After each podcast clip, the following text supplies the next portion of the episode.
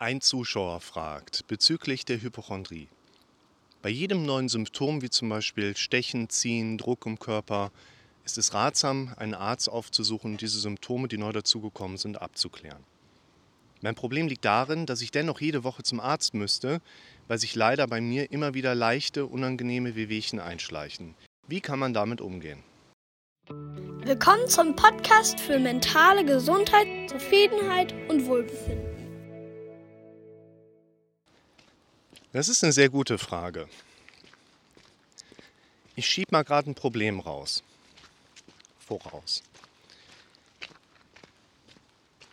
Wir haben häufig eine sehr verunsicherte Situation, wenn es um körperliche Symptome geht, die von unserem Kopf in der Regel dann noch relativ schnell mit Befürchtungsmustern quittiert werden. Und hier einen Umgang zu finden, hat eigentlich auch immer das gewünschte Ziel des Betroffenen. Ich komme jetzt damit klar, also taucht das Problem nicht mehr auf. Das ist ein bisschen wie bei mentaler Gesundheit. Ich habe die Erwartung, mentale Gesundheit ist ein Zustand, den ich erreichen könnte, auf den ich mich dann quasi ausruhen kann. Mentale Gesundheit entsteht jeden Tag aufs Neue durch das gescheite Bearbeiten, Verarbeiten meiner Befürchtungen, negativen Gedanken etc. Und diese Erwartung können wir nicht erfüllen. Wir können leider keinen Arztbesuch, kein therapeutisches Gespräch, keinen Klickmoment erzeugen, wo das Ding geritzt ist. Wo du jetzt quasi sagst, okay, ich habe alle fünf Tage neue Symptome, jetzt war ich einmal beim Reck und zack, alles ist gut. Das wäre nicht zu erwarten. Und wenn das passieren würde, wäre ich da sehr skeptisch, was da gerade passiert. sollten wir uns dann genauer anschauen. Wir wollen etwas erreichen, was wir bestimmt erreichen können, aber nicht durch eine einmalige Intervention, auch nicht durch eine einmalige Hypnose. Weil wir müssen unser Gehirn wirklich umtrainieren. Und ich glaube, dass ein wichtiger Punkt für die meisten Betroffenen erstmal ist, eine Art Erlaubnisstellung zu haben, um trainieren zu können. Weil wir müssen immer so ein bisschen in den Widerstand hineinarbeiten. Wenn ich dir sage, stell einen Wecker, der klingelt fünfmal am Tag und jedes Mal sagst du dir laut und deutlich, ich bin gesund und wenn ich ein neues Symptom habe, dann warte ich erstmal zwei Tage und gehe dann zum Arzt wenn das Symptom dann noch genauso stark da ist. Da werden viele Widerstand erleben. Was eigentlich gut ist, weil wenn ich dir irgendwas mitgebe, wo du im ersten Moment direkt sagen würdest, boah, das ist so gut, das mache ich sofort, das hört sich so klasse an, ich bin da schon voll und ganz dabei. Ist meistens nicht so gut, weil das bedeuten würde, dass mein gedanklicher Input deinen aktuell noch gewohnten Denkmustern sehr, sehr, sehr ähnlich ist. Und wir beide sprechen im Zweifel ja miteinander wegen deinen bisherigen Denkmustern, die du gerne verändern möchtest. Ich muss also schon irgendwo Impulse geben, die erstmal Widerstand erzeugen. Und dieser Widerstand, der ist gut. Es sollte nur nicht zu viel Widerstand sein. Wenn du jetzt hingehst und sagst dir fünfmal am Tag, ich bin gesund und mir sind meine Symptome egal. Das könnte funktionieren, das wird aber für die meisten Betroffenen in Bezug auf die in Erscheinung tretenden Gedanken, auditive Befürchtungsmuster oder Befürchtungsbilder auf der inneren Verarbeitungsebene einen zu großen diametralen Unterschied darstellen, da kommen wir da nicht dran. Also ein bisschen Widerstand ist gut, zu viel Widerstand ist nicht gut und gar kein Widerstand ist auch nicht gut. Und wir brauchen also für das Umtrainieren schon eine Basis, wo wir uns dann so ein bisschen herausfordern. Das kann man schon sagen. Und dafür brauchen wir natürlich auch so ein Stück weit eine Erlaubnis, die normalerweise ja immer der Arzt mitbringt. Du hast ein Symptom, ich sage ja auch, das muss ich auch sagen, weil wir hier im Disclaimer-Bereich unterwegs sind, lass jedes neu aufgetretene Symptom ärztlich abklären. Nicht unbedingt, weil ich das bei jedem für richtig halte, sondern wenn ich das nicht dazu sage, irgendwann der Nächste um die Ecke kommt und sagt, ja, aber der Rick hat gesagt. Manchmal verstehen mich die Leute ja auch bewusst falsch dann wird es noch schwieriger, da was zu, sagen, um jemandem wieder helfen zu können. Ich habe ja lange in der Notfallrettung gearbeitet und habe so viele Einsatzprotokolle geschrieben, die nennt sich Divi-Protokoll. Divi ist ja im Moment auch recht bekannt bei den Leuten, weil die gerade auch die zum Beispiel Intensivbettenbelegung in Deutschland filtern. Und diese Protokolle habe ich natürlich geschrieben, damit ich im Krankenhaus dem Arzt eine gute Übergabe geben kann, sodass er nicht nochmal hinterher telefonieren muss, wenn jetzt irgendwie eine Rückfrage besteht. Diese Protokolle werden aber vor allen Dingen so geschrieben, dass nachher ein Richter, der im medizinischen Kontext ja Laie ist, ohne mein Zutun in einem Prozess versteht, warum habe ich den Transport so gemacht, wie ich ihn gemacht habe. Und deshalb sage ich euch auch, tragt jedes neue Symptom zu einer ärztlichen Abklärung dabei. Aber jetzt sind wir ja in einem Kontext unterwegs, wo quasi euer Körper mehr oder weniger einen Sport daraus macht, euch die unterschiedlichsten Symptome immer wieder hochzumelden. Und ihr habt recht, da jedes Mal zum Arzt zu rennen, ist ja auch die Frage, wie lange macht der Arzt das mit. Und wir dürfen hier, ich würde mal bewusst sagen, vielleicht so etwas wie ein bisschen, ich nenne es mal bewusst spielen. Mit unserem Verstand spielen, mit unserem Körper spielen. Eine der Möglichkeiten, die sich in der Praxis bei mir bisher sehr deutlich bewährt haben, ist tatsächlich ins Aushalten zu gehen. Wir erleben einen stark antrainierten Zustand, dass immer wieder bestimmte Gedanken hochkommen, die in die Richtung der hypochondrischen Befürchtung gehen. Und wir müssen ja auch dazu sagen, Gesundheit ist nicht die Abwesenheit negativer Gedanken. Gesundheit ist nicht die Abwesenheit von körperlichen Symptomen.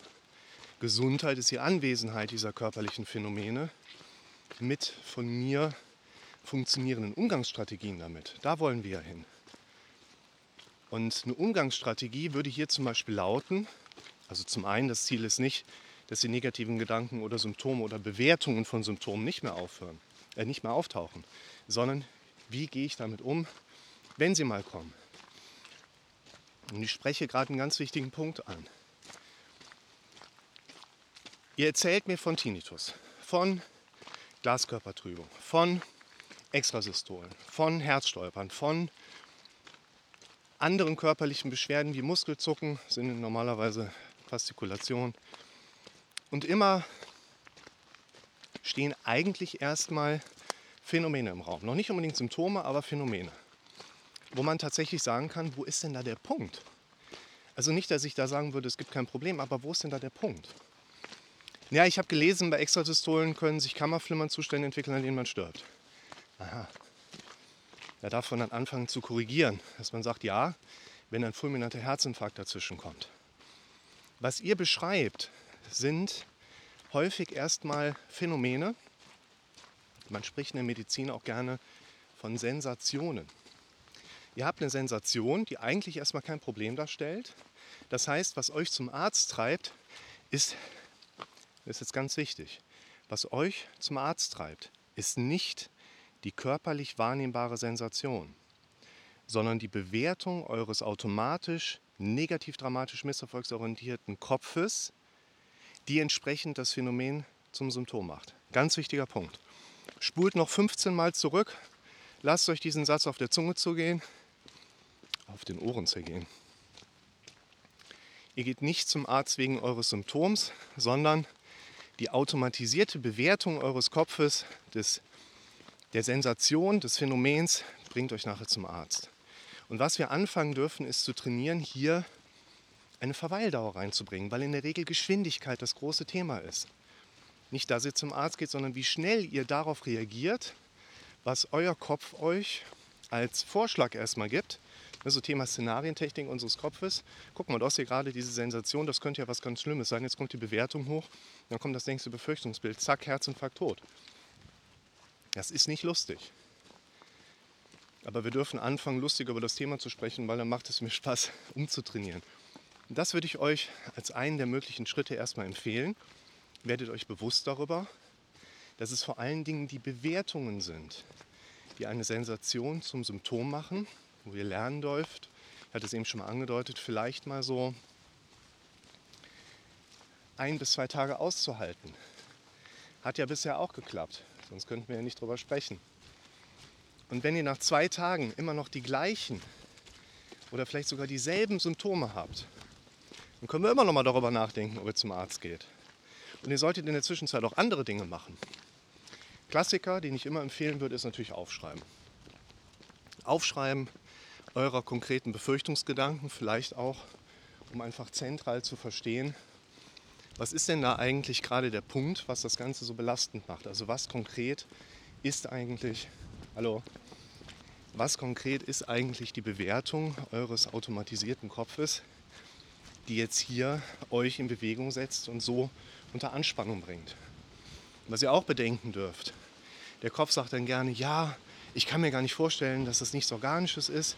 Hat auch keiner gesagt, dass es, also vielleicht schon, aber ich sage jetzt mal bewusst, hat ja keiner gesagt, dass es nichts Organisches ist, weil das, was ihr spürt, kann ja organisch sein. Aber es wurde bisher als nicht krankheitsrelevant eingestuft. Schaut euch mal das Video an, stellt ihr diese Fragen.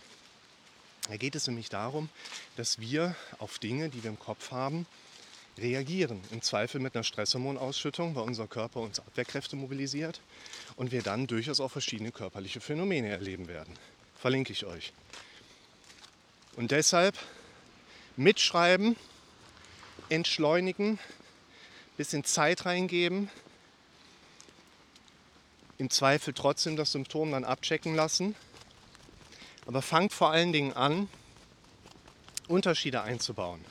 Versucht nicht dem Impuls immer weiter zu folgen, viel drüber nachzudenken. Ihr könnt auch heute Morgen ein Symptom feststellen, was ihr heute Abend im Zweifel abklären lasst ohne dass ihr den ganzen Tag darüber nachdenken müsst. Ihr könnt euch auch antrainieren, dass ihr in der Zwischenzeit immer wieder euren gedanklichen Fokus auf andere Dinge richtet. Und es gibt verschiedene Bausteine.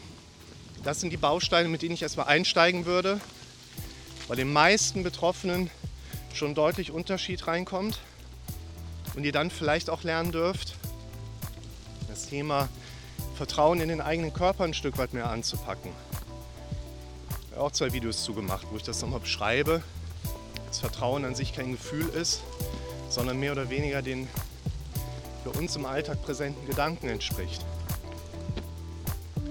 Und in diesem Sinne drücke ich euch die Daumen, dass euer Körper nicht mehr alle fünf Tage neue Symptome hochgibt, sondern im nächsten Schritt vielleicht nur noch alle sechs Tage und dann alle sieben Tage. Woran ihr dann merkt, dass euer Kopf langsam umtrainiert.